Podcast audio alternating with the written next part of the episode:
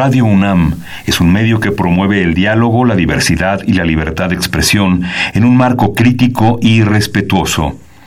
Los comentarios expresados a lo largo de su programación reflejan la opinión de quien los emite, mas no de la radiodifusora. Es la hora del poder del ciudadano, es la hora de la democracia en México. Confío en que todos sepan hacer honor al compromiso que han contraído. Elevar a su pueblo mediante sus propias leyes, aprovechando sus propios recursos y dirigiendo libremente sus destinos. Recordarnos que como ciudadanos todos tenemos una responsabilidad. Conocer nuestros derechos nos da herramientas para ejercerlos, pero sobre todo, defenderlos. Respetar y promover la cultura de la legalidad nos lleva a una convivencia pacífica y ordenada. Analiza y discute con nosotros los temas que nos aquejan día a día. La Comisión Nacional de los Derechos Humanos, la Facultad de Derecho de la UNAM y Radio UNAM presentan Derecho a debate. En la cultura de la legalidad participamos todos. Conduce Diego Guerrero. Hola, ¿qué tal? Muy buenas tardes. Como cada martes les agradecemos que nos sintonicen por 96.1 FM Radio UNAM. El día de hoy, bueno, estamos en Derecho a Debate y vamos a hablar sobre el recorrido para constituir a la Ciudad de México como la capital de los derechos culturales. Un tema de gran relevancia. El tema de los derechos culturales estableció nuestra propia Constitución, en el artículo cuarto, párrafo 12, y el cual también se encuentra en la Constitución de la Ciudad de México, en el propio artículo octavo de nuestra Constitución de la Ciudad. Y bueno, el día de hoy me acompaña en la conducción quien ya había estado con nosotros Regina Díez Barroso, que también es parte de este programa, quien le toca llevar muchas partes sustantivas, pero hoy le toca estar del lado del micrófono. Regina, un placer tenerte el día de hoy aquí de este lado del micrófono en Derecho a Debate. Buenas tardes, Diego. Muchas gracias por la invitación. Para mí es un honor regresar a esta cabina de radio acompañada de grandes personas. Estoy segura de que será un programa extraordinario. Muchas gracias. De verdad le agradecemos a Regina que el día de hoy esté de este lado del micrófono, quienes la han visto en otros programas, pero también la mencionamos siempre al final del programa y es quien es la responsable de llevar el programa para que lo puedan ver a través de Facebook Live y bueno, hacer las, las invitaciones, le da seguimiento a muchos temas. Entonces, hoy cambia, hoy cambia Regina de, de, de posición en, en, la cancha de fútbol. Me gusta estar aquí y también coordinando el programa. Y bueno, antes de empezar a hablar sobre el tema, vamos a cambiar un poco la dinámica. Vamos a escuchar eh, Derecho UNAM hoy. ¿Cuáles fueron las noticias que tuvo la Facultad de Derecho a lo largo de la semana? Y regresamos a los micrófonos de Radio UNAM. No se vayan. Derecho UNAM, hoy.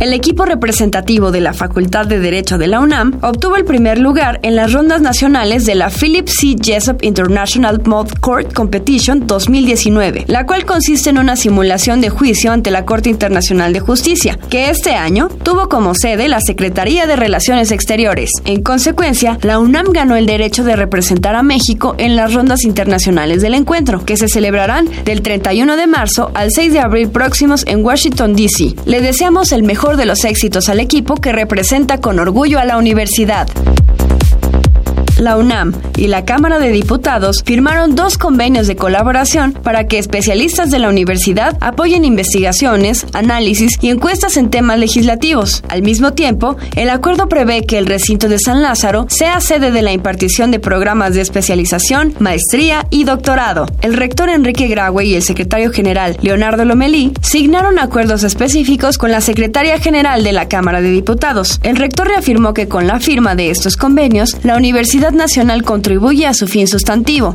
que es servir a México. En este evento, el doctor Graue estuvo acompañado por la titular de la Oficina de la Abogacía General, la doctora Mónica González Contró, y el director de la Facultad de Derecho, Raúl Contreras Bustamante, entre otros. En la 40 edición de la Feria Internacional del Libro del Palacio de Minería, los doctores Raúl Contreras Bustamante y Pedro José Peñalosa presentaron su libro Sí hay salidas, obra colectiva de académicos de la facultad, en la que rescatan el camino que hemos recorrido como nación y las posibles soluciones a muchos de los problemas que aquejan el país. En la presentación participaron la doctora Mónica González Contró, abogada general de la UNAM, el doctor Sergio García Ramírez y el doctor Raúl Contreras Bustamante, quien destacó la importancia de la editorial Porrúa para la difusión de esta obra. Derecho a debate. Bien, estamos de regreso en los micrófonos de Radio NAM. Me acompaña el día de hoy Regina Díez Barroso y estábamos escuchando las noticias de la Facultad de Derecho, tres noticias importantes. Iniciaría con la primera, que el equipo representativo de la Facultad de Derecho ganó el concurso Philip Jesup, que es un concurso muy importante eh, que se lleva a cabo en México y que participan diversas universidades y la universidad que obtiene el primer lugar en México, hay que hacer referencia a esto, va representando no solo a la Universidad Nacional Autónoma de México, sino va en representación del país. Entonces, bueno, es un gran, una gran noticia para nuestra universidad. Oye, Diego, qué orgullo por parte de mis compañeros que estén en la competencia y que representen a nuestra Facultad de Derecho de la UNAM y a nuestro país sobre todo. Sí, sin lugar a dudas es una, una gran noticia y un fuerte abrazo a ellos. En alguna ocasión ya hemos tenido a los equipos. El otro día platicamos con Regina y decía que era uno de los programas que había sido muy interesante por tener a tantos jóvenes que serían los estudiantes inquietos. Hay un libro del maestro Flores Zavala, que fue director de la Facultad de Derecho en los 60, y decía que a los definía él a los estudiantes inquietos de una manera muy interesante. Él decía que eran aquellos que no solamente asistían a sus clases, sino que eran estudiantes que realizaban diversas actividades, que participaban en los equipos eh, representativos en deportes, en los equipos de derecho internacional, en las elecciones, consejos técnicos, consejos universitarios. Y lo interesante de ese libro de los 60 es cuando de pronto ves el perfil de aquellos que él definía como sus estudiantes inquietos y son jóvenes que ocuparon lugares o que han ocupado lugares importantes como procuradores, como secretarios de Estado. Entonces eso habla un poco de la dinámica que ellos traían y que son los estudiantes inquietos que después se vuelven los representantes y que llevan en su papel eh, la actividad que se ha realizado en el país, Regina. No, así es. Les deseamos el mejor del éxito a nuestros compañeros, colegas. Y entre otras noticias también escuchamos que la Cámara de Diputados suscribió un convenio con la Universidad Nacional Autónoma de México. Este convenio a lo que nos lleva es eh, a realizaros un convenio general de colaboración que está llevando a cabo la Universidad Nacional Autónoma de México, eh, que te pretende realizar después convenios específicos con las demás facultades con el ánimo de construir una, una agenda eh, de proyectos, de, de cursos, de investigaciones, de propuestas de proyectos de ley y qué mejor que se haga esta alianza eh, de la Cámara de Diputados con la, con la universidad más importante de Iberoamérica. Eso lo aplaudimos y también estoy seguro que rendirá frutos muy interesantes, Regina. Esperemos que tengamos muchísimos proyectos. Y bueno, nosotros desde nuestra trinchera, la División de Educación Continua, estoy seguro que también estaremos tocando las puertas de la Cámara de Diputados para construir una agenda en común de los diversos temas y del lugar donde se, se legisla y donde se crean las leyes más importantes y donde se, se lleva a cabo una labor muy, muy, muy eh, importante. importante para nuestro país. Y bueno, Tuvimos también una noticia eh, relevante que fue precisamente que la está la Feria Internacional del Libro. Bueno, estuvo la Feria Internacional del Libro en donde incluso nuestro señor productor estuvo ahí. No nos llevó a nosotros, pero estuvo presente. ¿No estuviste presente, mi querido Paco? Bueno, estuvo presente, pero no nos Ya llevó terminó. Diego, ¿eh? Ya terminó. por eso Ayer decía. terminó. Ayer terminó. Les dije que estuvo la Feria Internacional del Libro. Mira, me está corrigiendo Regina aquí. Pero bueno, eh, estuvo la Feria Internacional del Libro y precisamente este fue la Facultad de Derecho presentó un libro que coordinó el doctor Pedro Peñalosa, a quien le mandamos un fuerte abrazo, y el doctor Raúl Contreras Bustamante, director de la Facultad de Derecho. Sí hay salidas. ¿Y en qué consiste este libro? Plantea la posibilidad, no solamente se les invitó a abogados, sino se les invitó a doctores, se les invitó, bueno, médicos, por, para definirlo de esa manera, economistas, eh, para que establecieran en esta sí hay salida en diversos tópicos eh, que existen desde eh, en temas de derechos humanos, en temas de derecho de, de seguridad nacional, eh, en temas sobre todo de, de salud, cuáles son las, los pro, las proyectos que se deben generar o cuáles son las alternativas que existen para traer una agenda en torno a esto. Y, sal, y sale no casualmente este libro, sale diseñado justamente un mes después de que el gobierno federal dos meses después que el gobierno federal eh, entra, el nuevo gobierno, como dándole propuestas distintas, ¿no?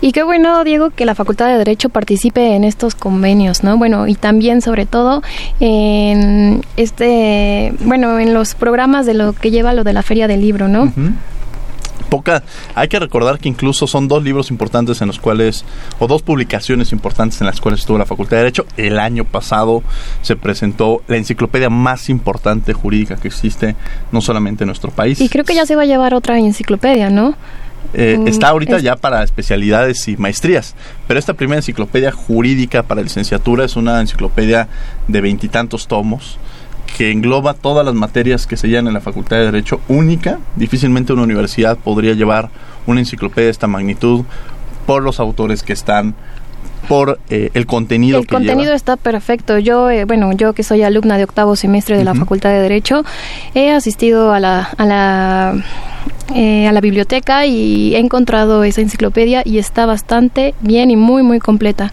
Porque además, y, y Regina, tú que la has visto seguramente, esta enciclopedia lo que te lleva es de la mano, viendo las actividades que se llevan en, el desarrollo del curso, pero también te hace actividades académicas, propuestas de películas, es decir, es una Sí, es, muy, completa, compleja. ¿no? Ajá, exacto, muy completa. eh, es la enciclopedia. Pues qué bueno que, es parte de... Y lo decía que difícilmente alguna universidad podría realizar una obra de esta magnitud precisamente porque muchas veces decimos que ¿por qué la universidad más importante? Pues bueno, de las otras universidades estudian de las obras de nuestros De, nu- de- profesores. la enciclopedia, de nuestra enciclopedia. Y bueno, eso fue en las notas, vamos a escuchar por tus derechos, las noticias más relevantes de la Comisión Nacional de los Derechos Humanos y regresamos a los micrófonos de Radio UNAM. No se vayan. Por tus derechos.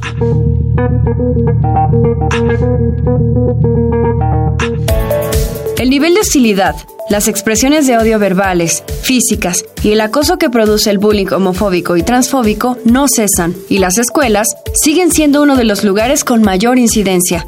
Por ello, la Comisión Nacional de los Derechos Humanos exhortó a las autoridades educativas a demostrar compromiso político e impulsar políticas para el manejo de estas situaciones. La comisión emprendió acciones concretas para visibilizar el acoso al que pueden ser sometidas las niñas, niños, adolescentes y jóvenes de la comunidad LGBTTI y orienta a profesores, alumnos y a comunidades escolares sobre las consecuencias de este fenómeno, que impacta en el rendimiento de los alumnos, repercute en la autoestima y deja secuelas incluso mortales.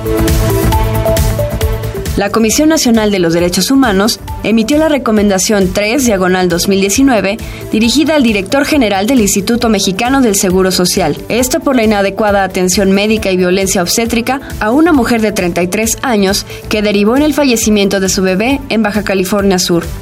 Tras las investigaciones realizadas, la CNDH acreditó violaciones a los derechos humanos a la protección de la salud, a una vida libre de violencia obstétrica y al acceso a la información en materia de salud en agravio de la madre, así como a la vida y a la niñez.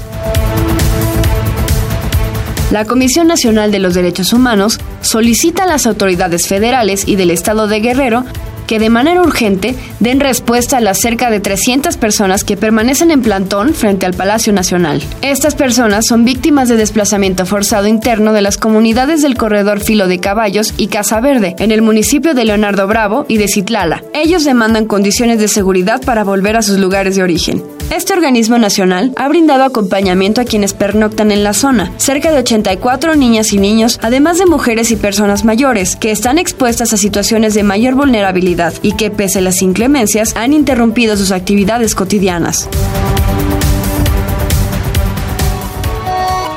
Síguenos en Facebook y Twitter como Derecho a Debate.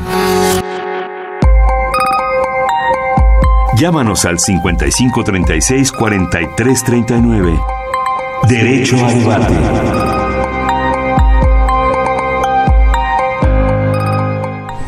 Bien, estas fueron las noticias más relevantes de la Comisión Nacional de los Derechos Humanos a lo largo de la semana. Una gran institución a quien le agradecemos siempre el apoyo que nos brinda para poder llevar a cabo este programa. Y bueno, eh, dentro de las noticias realmente muchos hablan precisamente sobre la labor que realiza la, la, CNDH, sobre la labor que tiene la institución, pero pocas veces nos hemos referido nosotros, a pesar de los invitados que hemos tenido, sobre por qué es importante tener un órgano no jurisdiccional de esta, de esta envergadura. Regina. La figura de la CNDH es muy importante para nuestro país y sobre todo porque, pues, como lo hemos comentado en este programa, los derechos humanos son fundamentales para nuestra vida. A ver, eh, me parece que, que justamente es, es, es, importante y hoy justamente mucha, eh, tenemos presente en materia de derechos humanos temas de desaparición forzada, tenemos en materia de derechos humanos temas de tortura, eh, trata de personas, que son diversos temas que, que, nos llevan a la mente, pero hay temas de gran importancia del incluso... Como los derechos culturales, el tema que vamos a tratar el día de hoy, uh -huh. eh, pues obviamente son derechos eh, humanos. Y también quiero destacar que la reforma constitucional del 2011, que fue uh -huh. de los derechos humanos, hizo que fortaleciera aún más los derechos culturales, puesto que estos derechos son reconocidos como derechos humanos, pues nos obliga a aplicar las normas en el ámbito internacional y para que garantice el derecho al acceso a la cultura. A ver, eh, justamente eh, de lo que menciona Regina es muy cierto, los derechos se, se engloban en diversas materias y hay unas que son bonitas, precisamente el derecho al medio ambiente, el derecho a la cultura. El derecho a la cultura es eh, surge su reforma precisamente la primera el 30 de abril del año 2009, del 2009. en el párrafo cuarto, en el, en el, artículo cuarto, párrafo 12. En ese entonces era el artículo cuarto, párrafo noveno. Yo tuve la oportunidad y por eso ese tema es de, me llama mucho la atención. Ya tuvimos en, en alguna ocasión a la secretaria de Cultura, Alejandra Fraustro, pero también el doctor Jorge Sánchez Cordero. Y el doctor Jorge Sánchez Cordero ocupó un papel muy importante para que se pudiera llevar a cabo esta reforma, una reforma en la cual tenemos una constitución de 1917, pero es hasta el 2009 que se reconoce como un derecho fundamental el derecho a la cultura. Y después, como bien lo menciona Regina, se lleva a cabo la reforma del 2011, una reforma de la que hemos hablado constantemente aquí en los, en los micrófonos de derecho a debate. Yo creo que todavía, se te, uh, bueno, con esa reforma del 2011 se fortalecieron aún más los derechos culturales, eh, pues para que se reconocieran internacionalmente, ¿no? Se reconocen los... efectivamente internacionalmente por el tema de convencionalidad. Recordemos Exacto. que precisamente la reforma del 2011 nos lleva a esta parte de convencionalidad, que qué quiere decir la convencionalidad para quienes nos escuchan, que muchas veces solamente veíamos y entendíamos la constitución política, pero después no solamente lo que lleva la Constitución, sino como bien lo menciona Regina, lo que engloba precisamente los tratados internacionales. internacionales. Sí, Regina. Bueno, pues los derechos culturales se reflejan con todas aquellas producciones materiales y no materiales, creencias, valores y regularidades normativas. Eh, todos los días estamos en convivencia con ello, ¿no? Bueno, con los derechos culturales, uh -huh. pero se preguntarán qué engloba la cultura, pues engloba muchísimas cosas, así sea la forma de vida, el lenguaje, la literatura escrita, oral, la música, los deportes, comida, vestido, así como costumbres y tradiciones. Uh -huh. Sí, sin lugar a dudas. Eh, a ver, cuando hablamos de cultura, la, el concepto de cultura es muy amplio. Incluso cuando se crea la Ley General de Cultura, la forma en la que la podías congelar era que pudiéramos empezar a definir qué entendemos por cultura. Y la, el concepto de cultura es tan amplio que si yo le pregunto a mi profesor Paco Ángeles qué entiende de cultura, me da una definición de cultura. Si yo le pregunto a un antropólogo qué entiende de cultura, me va a dar otra definición, un sociólogo una, una definición completamente distinta. Los abogados tenemos una definición distinta de cultura.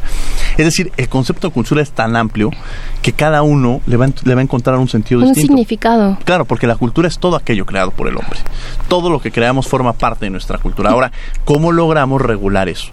Y justamente la cultura tiene eh, dos parámetros completamente distintos. Tenemos el derecho, los derechos culturales, y estos derechos culturales engloban el, el patrimonio cultural material y el inmaterial. material. El material es todo aquello que quienes nos escuchan eh, pensemos, por ejemplo, en una zona arqueológica, en alguna pirámide, Pensemos quizá en un edificio histórico que se encuentre en algún espacio de, de, donde nos escuchan y pensemos incluso en las, en las artes, ¿no? El Instituto Nacional de Bellas Artes le toca la parte artística. Y tenemos otra connotación que es muy importante, que es el patrimonio cultural inmaterial. ¿Y qué es el patrimonio cultural inmaterial? Bueno, el patrimonio cultural inmaterial engloba todo lo que es la lengua, engloba todo lo que es la gastronomía, todo aquello que es intangible y que no podemos trabajar. Tienen una connotación jurídica completamente distinta. En el material tenemos desde la Ley Federal de Monumentos, Zonas Arqueológicas, Artísticas e Históricas, amén, parece que eso que estamos rezando, pero sí, efectivamente, esta ley tan amplia que tuvo la gran bondad de que fue discutida por especialistas en la materia.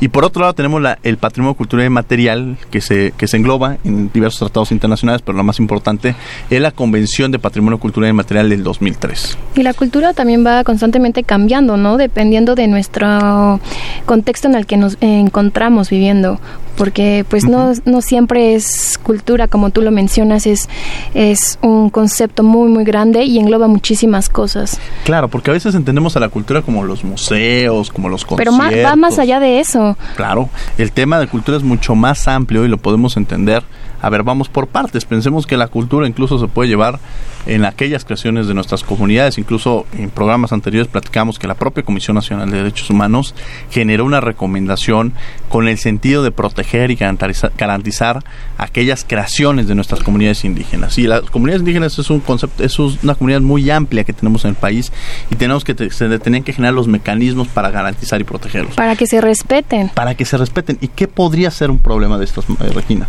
Pues, mira, yo a veces voy caminando por Coyoacán y me encuentro muchísimas, eh, ¿cómo le podríamos decir? Manualidades que hacen estos pueblos indígenas y hay muchas personas que lo desprecian. Lo que realmente tenemos que hacer en nuestro país es promover eso, ¿no? O sea, promover el trabajo que hacen estos pueblos. Sí, a ver, y tenemos ahí... Eh, un tema muy importante sobre lo, lo que menciona eh, Regina y es precisamente eh, que a las comunidades no hay una legislación, o sea, en términos de patrimonio cultural y material, eh, no hay una legislación que, que, proteja las creaciones de nuestras comunidades. Lo que se busca muchas veces en derechos de patrimonio cultural y material hay una protección moral y patrimonial. ¿Qué quiere decir moral? Que yo reconozco al autor. ¿Qué quiere decir patrimonial? Que obtiene eh, una ganancia económica. Eso son la explotación y hemos, Y hemos visto, ¿no? Porque hay eh, diversas empresas que se han agarrado los diseños de estos pueblos, ¿no? Y que son maravillosos sus diseños. Y el, a ver, el punto justamente de lo que... Eh, de lo que tenemos que valorar justamente en lo, en lo que menciona Regina es precisamente que no hay una legislación para garantizar estos derechos morales y patrimoniales. Repito, hay una, una iniciativa de ley en el Congreso de la Unión hay también la comisión ha emitido una recomendación y esto nos permite que hay grandes em, empresas que se han hecho eh, ricas con, la explotación de esta. Pensemos en farmacéuticas, que incluso hay en el caso del Pozol Maya, por ejemplo, que tiene grandes propiedades medicinales, muy rico por cierto, que tiene grandes propiedades medicinales y el Pozol Maya eh, o una empresa farmacéutica holandesa junto con la Universidad de Massachusetts que, que, hubo una extracción de las propiedades y empezaron a venderlo en el mundo. No hay ni un reconocimiento ni moral a estas comunidades y desde luego no hay un reconocimiento patrimonial. Y así nos podemos ir. El caso, por ejemplo, de Shakira cuando sacó, cuando fue este el caso de, las de, del mundial que hacía una que tomaba sonidos sudafricanos, que seguramente vendió una cantidad importante de discos y que nunca hubo un reconocimiento ni a estas comunidades ni moral ni patrimonial. Vamos a escuchar las voces universitarias que sabe nuestra comunidad sobre el tema y regresamos a los micrófonos de Radio UNAM. Las voces universitarias.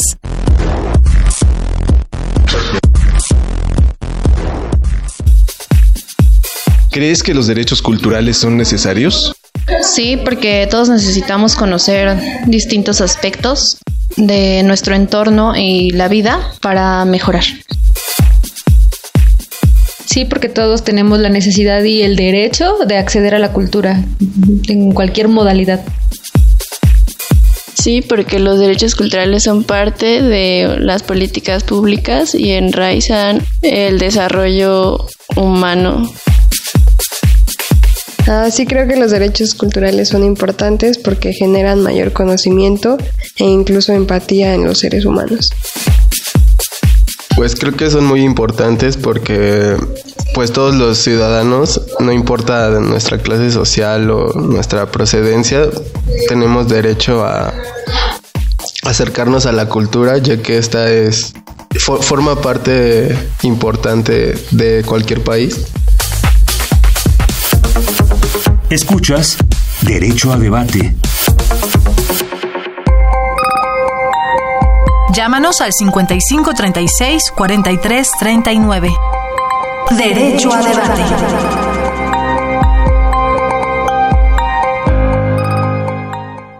55 36 43 39 son nuestros eh, teléfonos. Estábamos hablando sobre el derecho a la cultura. Eh, mencionábamos sobre eh, qué entendemos por derechos culturales. Esta clasificación que en un momento se existe en torno a, los derechos morales y patrimoniales en el caso del patrimonio cultural y material, pero también esta clasificación de entender la diferencia entre el derecho, entre el, el patrimonio material e inmaterial. y justamente lo que decíamos, esta explotación que muchas veces existe, ha habido casos de comunidades indígenas que incluso sus textiles los podemos ver porque además las empresas de moda se han hecho ricas con la explotación de los mismos. De pronto podemos ver blusas, Regina. Están hermosas las blusas, ¿eh? Bueno, pero de los pueblos indígenas sobre todo, ¿no?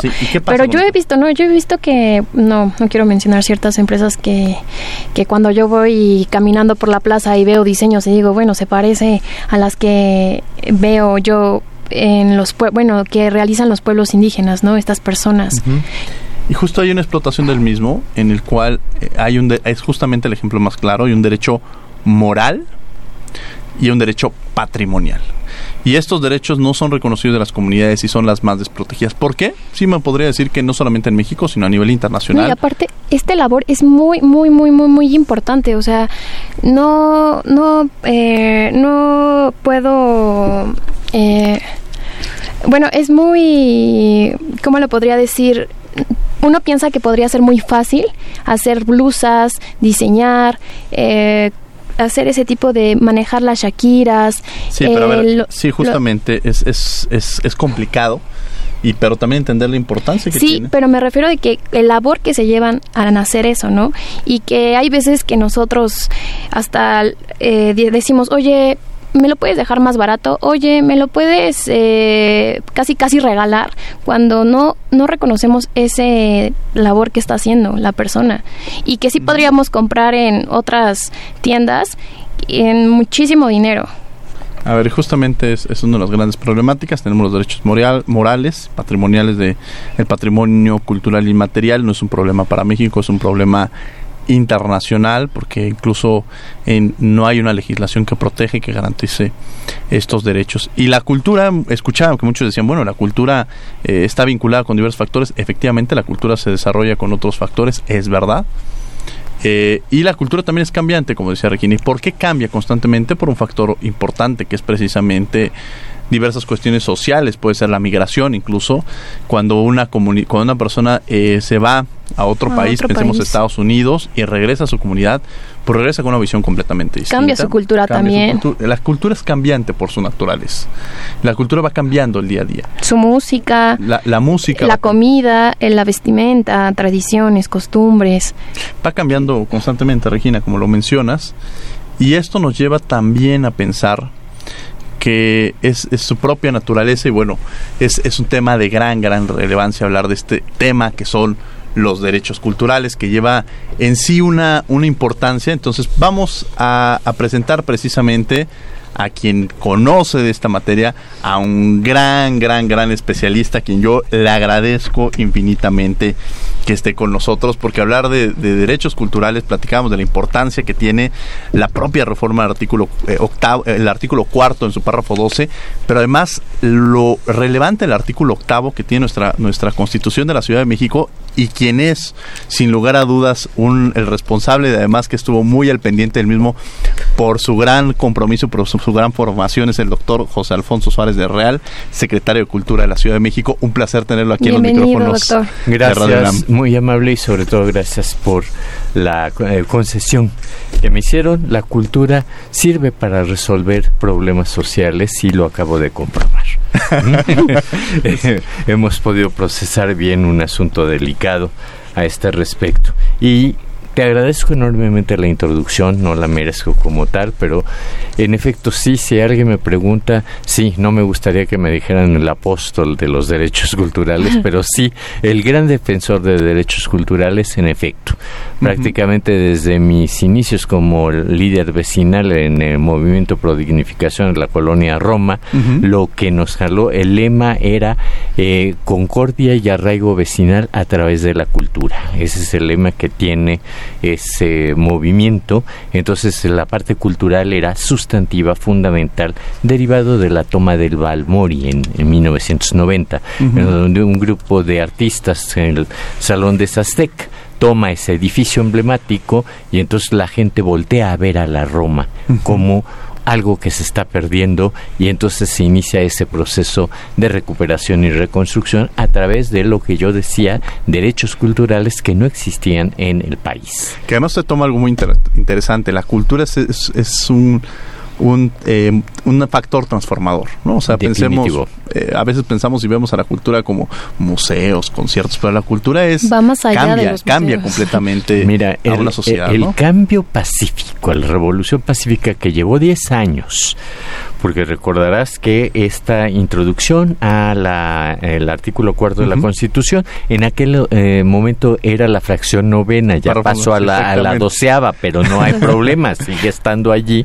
Eh, este, el tema era que la- el- los diputados y diputadas de esa sexagésima legislatura entendieron muy bien que ante una situación de guerra no declarada, lo que necesitábamos para eh, transformar de otra forma esta situación que se estaba dando era a través del reconocimiento de los derechos culturales. Así de claro y ya no te lo digo. Por eso salieron el proceso por unanimidad en Cámara de Diputados, por unanimidad en el Senado con el gran apoyo de María Rojo y por unanimidad en el constituyente permanente.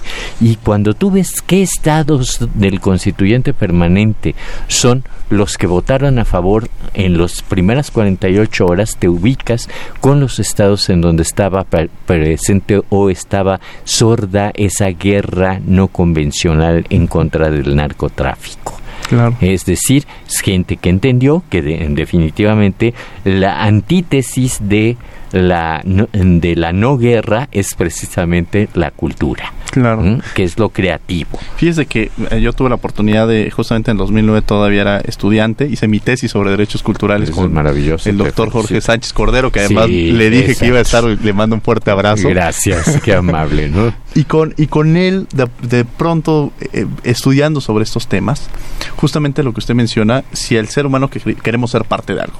Entonces, si a un joven eh, está en algún barrio y tiene y, y la única opción que tiene es entrar al narcotráfico, lo va a hacer quizá a veces por un sentido de pertenencia. Pero si tiene otras alternativas, quizá poder formar parte de alguna actividad cultural, y creo que eso es, eso es lo interesante que usted esté en esta posición porque está empezando a construir desde esa base la nueva propuesta cultural de la Ciudad de México. ¿no? Efectivamente, mira, eh, gracias también a eh, don Jorge, que formó parte sustantiva de los dos procesos. En el 2008-2009, Ujú. él era también nuestro asesor en esta materia y posteriormente cuando fui legislador en la última y penosísima séptima asamblea de, de legislativa pues este allí logramos sacar a Eduardo Vázquez tu servidor Sí, sí, en sí. función a que la constitución de la ciudad contempla los derechos culturales de una forma muy enfática trabajo de don Jorge y Wolfi Cotton que yo reconozco y yo presento un, pro- un proyecto de eh, ley de derechos culturales. Me toca es, formar parte del grupo redactor que convocó Santiago Taboada para hacer algo que fue de veras generosísimo de parte de los diputados. Nosotros les dimos ese grupo redactor lineamientos para este hacer una ley. Y fueron tan generosos que dijeron no los asumimos como una iniciativa de ley y vamos a poner una exposición de motivos y así fue como llega al Senado y en el Senado se aterran verdaderamente te lo digo cuando se dan cuenta de que es una base sustantivo porque no solamente hablábamos de garantizar los derechos culturales sino de hacerlos exigibles y mostrábamos el qué cómo y cuándo. De todos los actores, tanto de la iniciativa privada, de los grupos sociales, del estamento gubernamental, del estamento clerical, de todos los actores que forman parte de los procesos culturales. Entonces, hubo esa este, definición, no, todavía ah, cuando estaban discutiendo la minuta en el Senado de la República, todavía a través de Alejandro Encinas, debatimos y discutimos el título, porque nos querían sacrificar lo de Ley General de Cultura y Derechos, Derechos Culturales. Entonces lo defendimos a capa y espada, salió como tal, salió más o menos similar a la constitución de la ciudad, pero no tan rico y tan pormenorizado, y nos abocamos a la ley de derechos culturales de los habitantes y visitantes de la Ciudad de México. ¿Por qué?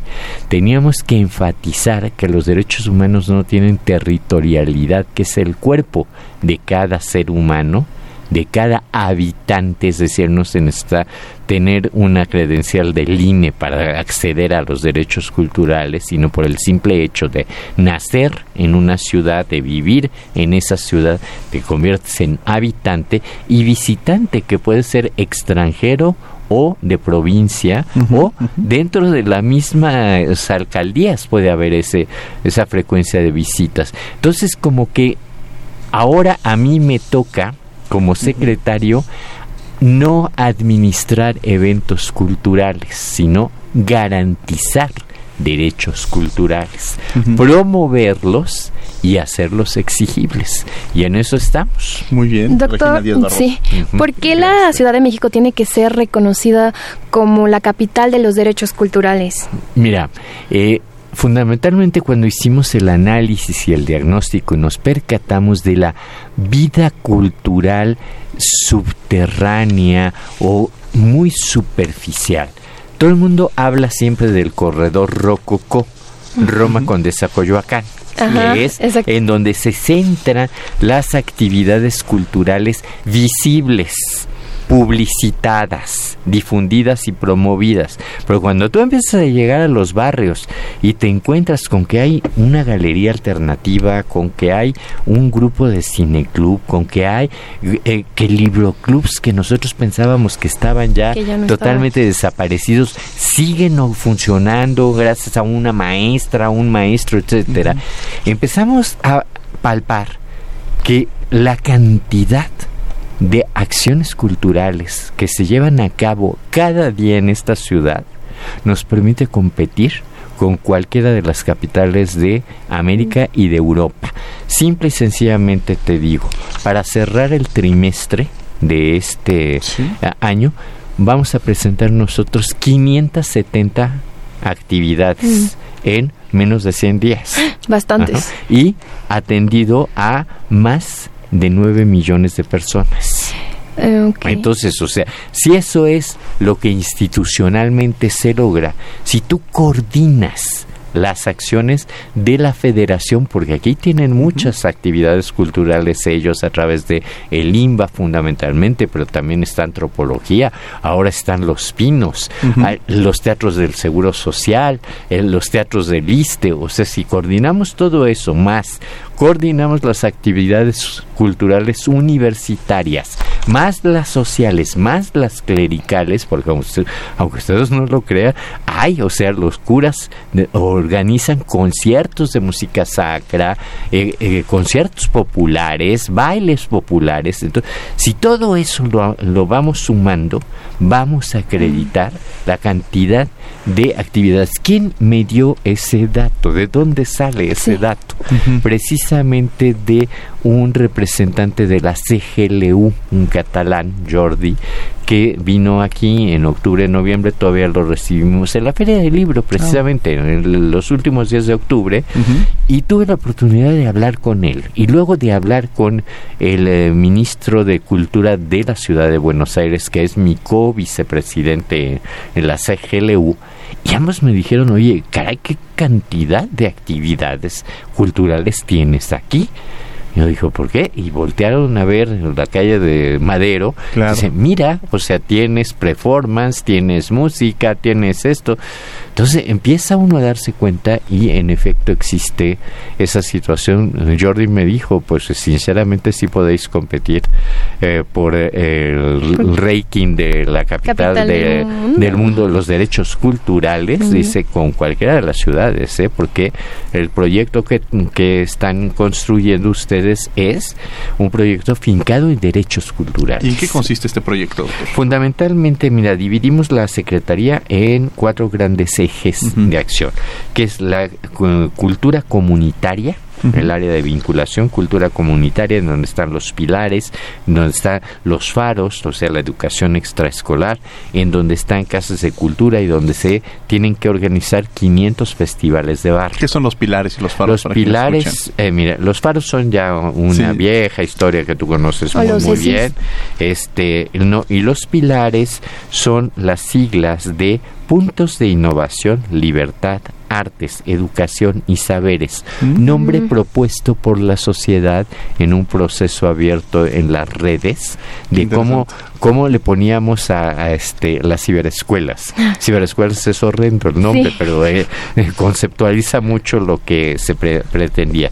En estos centros hay un componente cultural importante que la comunidad es la que fija qué tipo de talleres desea desarrollar en función a esa promoción de derechos que se hace previamente con la propia comunidad para invitarle a integrarse a eh, un pilar.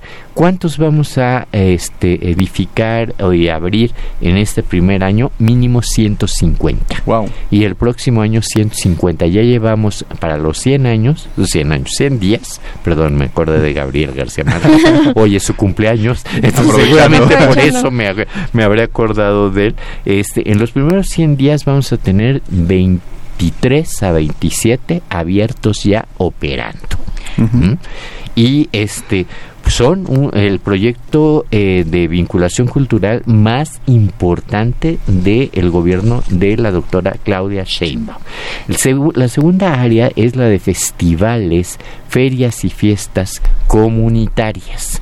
En ello, pues les estoy dejando invitando aquí. Tiempo de es mujeres. tiempo de mujeres, 11 días, son eh, 11 alcaldías, son 29 este, sedes, son 790 actrices y actoras. Wow. Este va a haber una cosa interesantísima que vamos a hacer por vez primera en la ciudad, que va a ser la noche de la sororidad en la explanada del monumento Álvaro Obregón. Eh, qué bueno que en el monumento ya no hay ningún resto, porque Álvaro Obregón podría pensar algo curioso, porque en ese espacio no van, no van a permitir el ingreso de los hombres es las mujeres tomando una plaza de la ciudad para su uso y disfrute en colectivo femenino. Mm. Ahora, ¿cómo se hacen estos? Pues son no los decido yo ni los decide el director de los festivales. Cada festival tiene un consejo curatorial que es el que pro programa y procesa todo este tipo de actividades, por ejemplo. Doctor, ay, perdón, Diego, no, ¿y no. dónde pueden encontrar los radioescuchas la información acerca de los eventos que se realizan en la ciudad? Mira, fundamentalmente es en la página de la propia eh, Secretaría de Cultura. Ahí se encuentran los Ah, eventos. Ahí se encuentran exactamente los eventos en arroba G Festivales CDMX. Mm. O en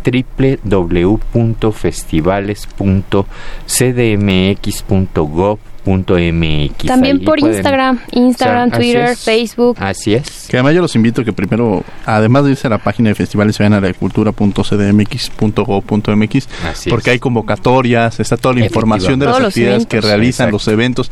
Y hoy estuve, y en estos días estuve viendo la página con videos muy, muy completa de la, de la información o de, la- o de lo que se está haciendo desde la Secretaría de Cultura. Mira, para poder promover derechos culturales necesitamos tener una estrategia de comunicación social muy profunda. En donde estas herramientas y nuevas tecnologías, por favor, yo dije junto a Gutenberg, vámonos con ellas. Claro. O sea, es son las herederas de Gutenberg, no les tengamos miedo a esos ¿Y procesos. cómo han trabajado con las demarcaciones? Bastante bien, mira, eh, hemos trabajado en una camaradería de, en donde de repente alguno de los alcaldes o alcaldesas te dice, oye, tengo algún asunto en donde tú me puedes ayudar. Eh, pongo el ejemplo, el tema Centro Cultural San Ángel, no hablo solo del teatro este Ignacio López Tarso, sino el conjunto. ¿eh?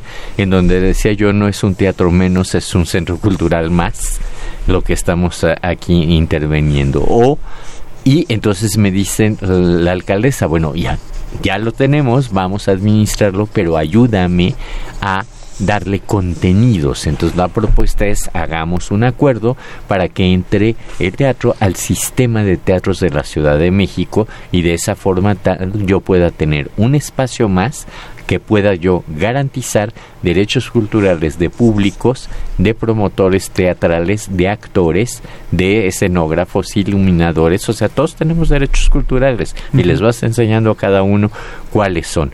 O el caso de me dejaron aquí un faro, está precioso, es maravilloso, pero yo necesito que me ayudes a llenarlo. Caso en Xochicali, en Azcapotzalco. Estamos ya en el proceso de integrar ese faro a la red de faros de la Ciudad de México para poder apoyar al alcalde en algo que me parece que es atendible totalmente.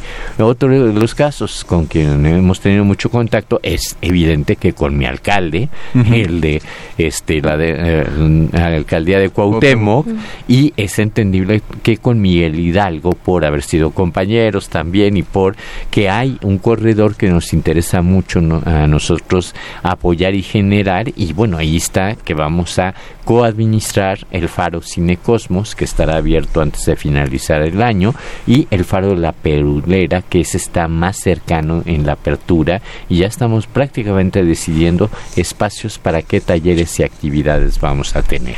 El artículo cuarto nos habla del acceso a la cultura. Así es, esta es, la forma de acceder. Justamente eso es, esa forma de acceder a la cultura, ¿no? De, de que precisamente establecer, garantizar ese derecho. Utilizaste el término correcto que es acceder y yo utilicé un anglicismo que es accesar.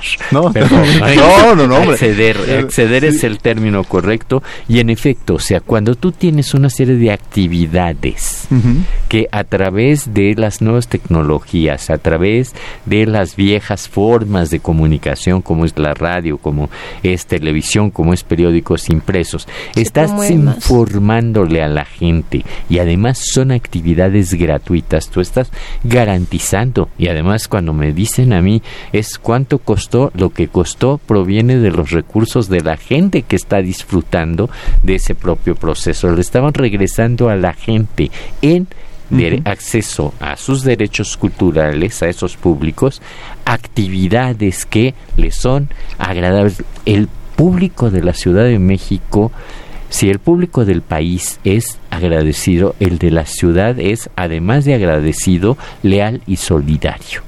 Cuando tú presentas una ópera en Iztapalapa, la gente llora, aplaude y te pide que repitan este tipo de actividades. Entonces, allí se demuestra que la ópera no tiene que ser eh, ni el extremo de las intervenciones que me encantan en los mercados en las carnicerías que de repente se arranquen allí con, con alguna este parte de bohemia etcétera ni el el área clásica de la representación en el teatro más eh, representativo del país, que es el Palacio de las Bellas Artes. Todo en su conjunto ayuda y el público de esta ciudad está ávido de garantizar sus derechos culturales. es importante acercarlo, ¿no? Porque me parece que eh, muchas veces justamente este tema de la, de la ópera, por ejemplo, se piensa que se tiene que ir vestido de cierta manera, que se tiene que, o sea, cubrir esas que les da un temor, pero esa es la forma en la cual la cultura se acerca entonces a las comunidades, ¿no? Ah, mira, hay uh, utilizando nuevas tecnologías, yo soy de los que aplaudo. Yo sé que mucha gente este opina en lo contrario de que cómo en el Palacio de Bellas Artes una pantalla hacia Ángela Peralta para ver en vivo la representación de la ópera del Met, a mí me parece que es genial, es maravilloso porque te permite entrar en contacto con esa música que aparentemente era muy clasista y la democratizas. Doctor, ¿y por qué, perdón, es importante que los ciudadanos tengan acceso a la cultura? Porque de esa forma tú puedes eh, volver a generar comunidad. O sea, los derechos culturales te generan esa sensación de que formas parte de una comunidad y que esa comunidad puede recrearse para generar lo que nosotros llamamos cultura de paz. ¿Cómo podemos promover nuestra cultura mexicana? Fundamentalmente, sí, nosotros reconocemos que tenemos derechos culturales básicos, que es el derecho a la memoria, que se expresa en museos, se expresa en los monumentos que tenemos, en los este, códices, en las crónicas, en las leyendas, en todo esto. El derecho a la memoria es fundamental para sentirte arraigado como comunidad. Y dos, si tú reconoces que hay un patrimonio cultural comunitario. Es decir, yo le dejo con todo el respeto y como le corresponde al INA la tutela de lo que marca desde hace muchos años, desde el 82 prácticamente, el ámbito de tutela del patrimonio cultural fósil, arqueológico, histórico, alimba el artístico, pero hablemos también de que hay un patrimonio cultural comunitario de esta ciudad. Pues interesante, vamos a escuchar la agenda de la semana que tiene la Comisión Nacional de los Derechos Humanos y la Facultad de Derecho y regresamos a los micrófonos de Radio UNAM. No se vayan. Agenda semanal.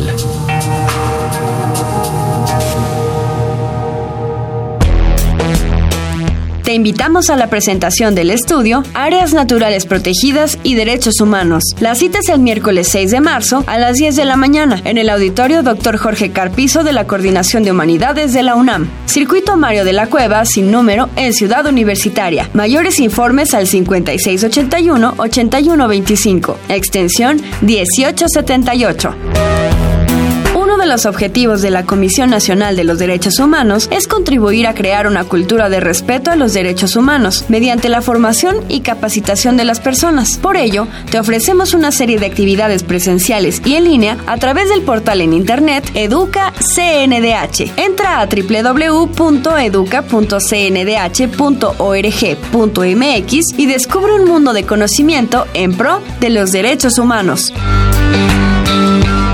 El marco del Día Internacional de la Mujer, la Facultad de Derecho ha preparado un programa de conferencias abiertas al público que buscan reflexionar sobre los retos en materia de igualdad entre mujeres y hombres, la situación actual de la mujer en México y la perspectiva de género con enfoque en derecho. Entra a www.derecho.unam.mx y conoce a fondo las actividades. ¡Te esperamos! Escuchas Derecho a Debate. Conclusiones en 30. Estamos de regreso en los micrófonos de Radio UNAM. Me acompaña el día de hoy en la conducción María Regina Díaz Barroso. Y tenemos como invitado al doctor José Alfonso Suárez del Real y Aguilera, secretario de Cultura de la Ciudad de México, de la ciudad más importante en, actividad cultural. Nos decía que incluso en esta parte en la cual uno puede voltear a todos lados y tenemos siempre algo que se desarrolla. Y la promoción de la misma, ¿no? ¿Desde dónde parte la parte de la difusión de la cultura desde la Secretaría? ¿Qué es, qué es lo que se está Mira, tiene que partir a través de ese cuerpo, ese maravilloso ejército de paz que tenemos nosotros contemplado con casi 500 promotores de, culturales en la ciudad, en, las 16 alcaldías. Y tendremos una este, plantilla de 1800 talleristas que fundamentalmente van a atender los pilares casas de cultura de donde viven, cercano a donde viven, a efecto de generar esa vinculación y ese arraigo. Los promotores culturales son los que nos van a hacer a ras de tierra esa promoción de los derechos, de la exigibilidad, etcétera. A esto añádale el uso intensivo de las tecnologías, como hemos hablado, de las antiguas y de las modernas, para estar siempre presente hablando de derechos, derechos, derechos, derechos culturales. Y creemos que de esa forma vamos a generar expectativa. Hay estamos instaurando el Instituto de Protección de los Derechos Culturales. ¿Qué va a consistir este instituto, doctor? Es fundamentalmente ahorita está eh, concebido como el gran promotor o la punta de lanza de la promoción de los de los derechos culturales en combinación en un acuerdo con la Comisión de Derechos Humanos de la Ciudad de México. Mm. Tú ya sabes que Nashelgi ha dispuesto que la cuarta visitaduría sea la que tenga los DESC. Por tanto, ya están los derechos culturales en la cuarta eh, visitaduría y junto con ellos estamos generando ya este proceso de promoción y difusión cuando exista la certeza de o la las pruebas indiquen que hay una violación a derechos humanos, será la comisión la que desahogue. No podía ser el instituto como estaba planteado, porque era sobreponernos sobre un órgano que ha acreditado fehacientemente que su reconducción está por el camino de la defensa de los derechos humanos. Doctor, estaremos en conclusiones, algún comentario, algún tema que crea que es importante y que no hayamos tocado el, día de hoy.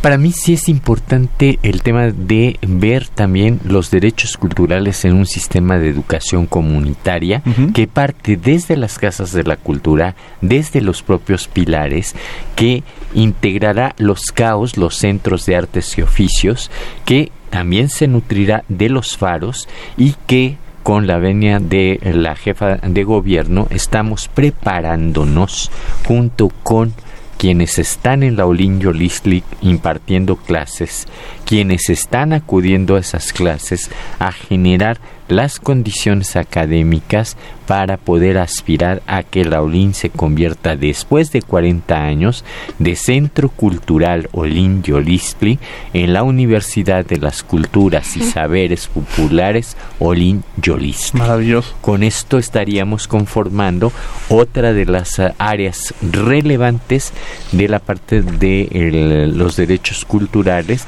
a través de lo que se llama la educación no formal que es la educación artística, que sabemos que tenemos que, trabajar mucho en ello y qué bueno que vamos a trabajar mucho en ello. Doctor, tome estos micrófonos, creo que es muy importante las alianzas que se realicen y creo que desde la Universidad Nacional Autónoma de México, desde Radio UNAM, desde este programa Derecho a Debate, nos va a encantar saber qué es lo que están haciendo y difundir como un espacio de, difusión de la cultura. Agradezco este compromiso y hago ese pacto y alianza. Además, o sea, con la UNAM vamos a trabajar de la mano. Ese es un compromiso que hemos asumido, asumido el rector con la doctora Sheinbaum, una académica distinguida del, cuerpo de académico, y de manera personal Jorge Volpi, tu servidor, o sea, hemos dicho, vamos de la mano. Maravilloso. Apoyándonos. Le agradecemos infinitamente. No, al contrario, su paciencia y sobre todo la invitación y la oportunidad de que a través de estos micrófonos hablemos de derechos culturales que son de habitantes y visitantes de la Ciudad de México. Al contrario, ha sido un placer. Agradezco a Regina Díaz Barroso. Muchas gracias, Diego. Agradezco a la Comisión Nacional de los Derechos Humanos, a la Facultad de Derecho de Radio UNAM, en los controles técnicos Agustín Mulía, en la asistencia de Elías Hurtado, Jocelyn Rodríguez, Lorena Redondo, redacción y voz de las notas Ana Salazar. En redes sociales, Ivonne Gallardo, en la producción Paco Ángeles. No olviden que nos escuchamos de ley todos los martes. Esto fue Derecho a Debate. Esto fue Derecho a Debate. En la cultura de la legalidad participamos todos.